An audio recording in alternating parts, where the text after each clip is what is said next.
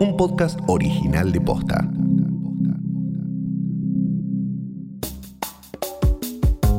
A pesar del encierro de los últimos tres meses, el amor encontró la manera de sobrevivir en medio de esta pandemia, a través de las aplicaciones y citas virtuales.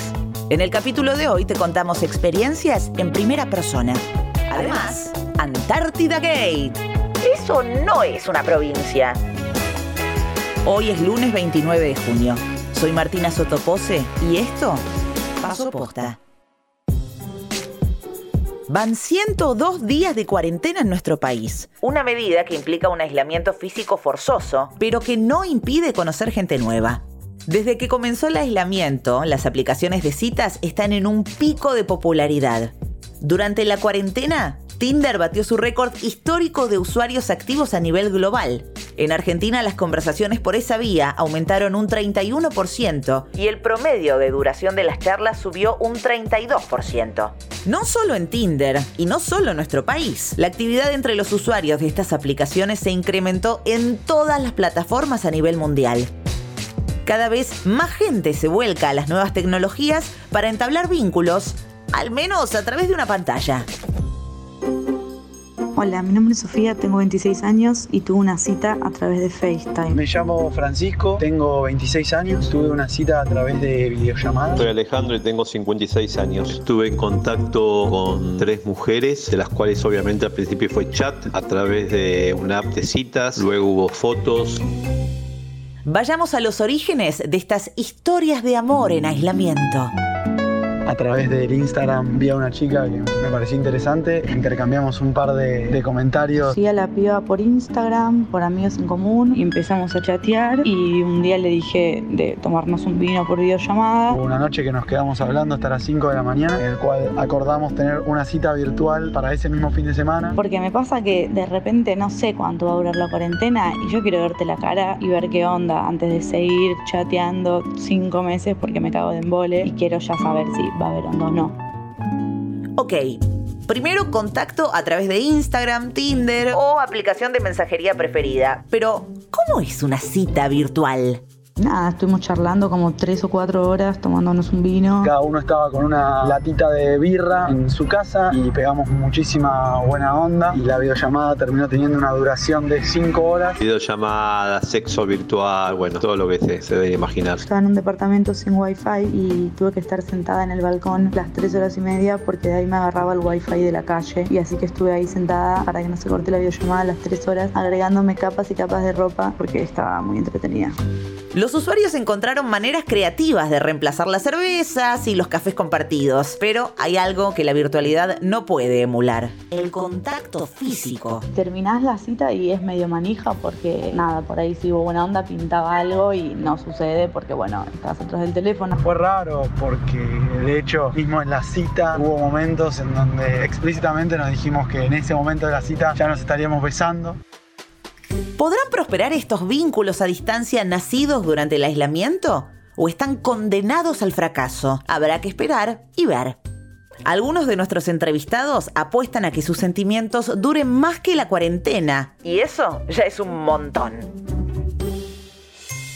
Desde ese momento mantuvimos un vínculo totalmente virtual, muy intenso y con sentimientos muy reales que hasta hoy en día están sucediendo y con muchas ganas de conocernos, pero teniendo sentimientos más que reales. Como que al principio, cuando dijeron que la cuarentena duraba tres semanas, daba para sostener la fantasía y el deseo porque pensábamos que nos íbamos a ver. A medida que se fue prorrogando, ahí se complicó un poco más y bueno, una no hablé más, otra quedó el contacto para vernos más adelante y con la tercera tuvo todo más que bien hasta que después se cortó porque me hacía reclamos como si fuésemos pareja. Que me que no me escribís y no me contestás y yo estaba laburando. Tal vez en unos años recordemos estos testimonios como como esa época extraña en la que solo podíamos tener citas a través de un celular. O tal vez estas situaciones formen parte de la famosa nueva normalidad y seguramente alguna pareja le va a contar a sus nietos. ¿Te acordás, viejo? Nuestra primera cita por Zoom.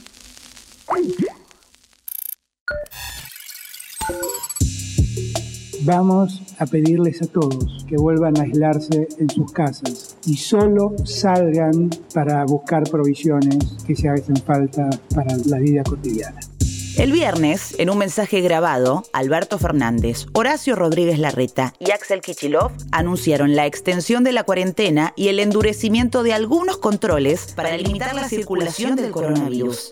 Durante su exposición, el gobernador de la provincia de Buenos Aires hizo un comentario que desató la polémica en las redes. Es la provincia más grande de Argentina, si no contamos la Antártida, eh, pero ¿cómo va a decir que la Antártida es una provincia? ¿Este chico no fue al colegio? Esto es lo que hacen con nuestros impuestos, mira. Pero, ¿Kichilov estaba tan equivocado? La provincia de Buenos Aires es la más extensa de nuestro país, o en realidad, la segunda. ¿Hay una provincia más grande que Buenos Aires? Sí, y la respuesta los va a sorprender. La provincia más grande de nuestro país es Tierra del Fuego. Bueno, en realidad Tierra del Fuego, Antártida e islas del Atlántico Sur, tal como indica su nombre completo. Desde 1957, el sector antártico argentino se incorporó como parte del territorio nacional de Tierra del Fuego. En 1990, el Congreso de la Nación declaró el territorio de Tierra del Fuego, Antártida e islas del Atlántico Sur como provincia, convirtiéndola en la más joven del país y también la más extensa y también la menos habitada. Según el censo de 2010, la Antártida tiene 469 habitantes. Todos ellos votan y son ciudadanos como en cualquier otra parte del país. Dato random. En la Antártida no se registró ni un solo caso positivo de COVID-19. Los 300 argentinos que trabajan en las 13 bases antárticas continúan sus actividades con normalidad. Tampoco se afectó el dictado de clases. Los niños y niñas asisten regularmente al único colegio que hay en la Antártida. Ya sé, ya sé. Te dieron ganas de ir allá para estar a salvo de la pandemia, ¿no? Bueno, antes de tomar la decisión, escucha esto. Hoy la temperatura en la Antártida es de 13 grados bajo cero y la mínima pronosticada es de 18 grados bajo cero. Así que mejor pensarlo dos veces. Entonces, si contamos la Antártida como parte del territorio nacional, Tierra del Fuego es la provincia más grande del país, con una superficie de un poco más de un millón de kilómetros cuadrados, mientras que la provincia de Buenos Aires solo tiene 300.000. Esto también pasó posta. Ayer se conmemoró el Día Internacional del Orgullo LGBTIQ. Hubo celebraciones en todo el mundo y entre las más comentadas estuvo la de la ciudad de Córdoba. Las autoridades provinciales izaron la bandera del arco iris en el mástil mayor del Parque Sarmiento. Un grupo de asistentes se manifestó en contra de la bandera en nombre de la patria. Dos excombatientes de Malvinas intentaron bajarla porque lo consideraron una falta de respeto a la enseñanza argentina. ¿Qué van a hacer con la bandera esa, señor? Pero usted es autoridad, usted puede andar haciendo esas cosas, señor. Soy un ciudadano argentino que tengo Yo también soy un ciudadano argentino. Bueno, ahora vamos a hablar con el intendente. Ah, yo voy a hablar con el intendente. Lo que estos manifestantes no sabían es que en realidad no se trataba de la bandera de la comunidad LGBT. Las autoridades de Córdoba se equivocaron y pusieron en su lugar la de la ciudad peruana de Cusco, que tiene casi, casi los mismos colores, pero no. Chicos, por favor. Una tiene los colores del arco iris, la otra no. Chequen antes. Se fijan en Google, no es tan difícil. Gendarmería arrestó a 16 personas que jugaban un torneo de paddle en Pilar. Sí, 16 personas, violando el aislamiento, participando de un torneo de paddle. Entre los detenidos está un funcionario del municipio de Tigre, Fernando Lauría. También se señaló al ex ministro del Interior, Rogelio Frigerio, quien se habría retirado unos minutos antes de la llegada de Gendarmería. Frigerio lo niega, pero el presidente del Club Atlético Pilar asegura que él también formaba parte. Te puedo confirmar lo único, lo, que hablan todos los medios de esos tres funcionarios que estuvieron ahí. Frigerio estuvo. Me, me confirmaron que sí. Violencia policial en Tucumán. Investigan a dos policías por la muerte de Walter Seferino Nadal, fue detenido por un efectivo en la calle luego de que lo acusaran de hurto. El policía lo retuvo con la rodilla en la nuca mientras Walter gritaba No puedo respirar. Minutos después, falleció. La autopsia reveló que murió por asfixia. La justicia investiga si se trata de un caso de violencia institucional.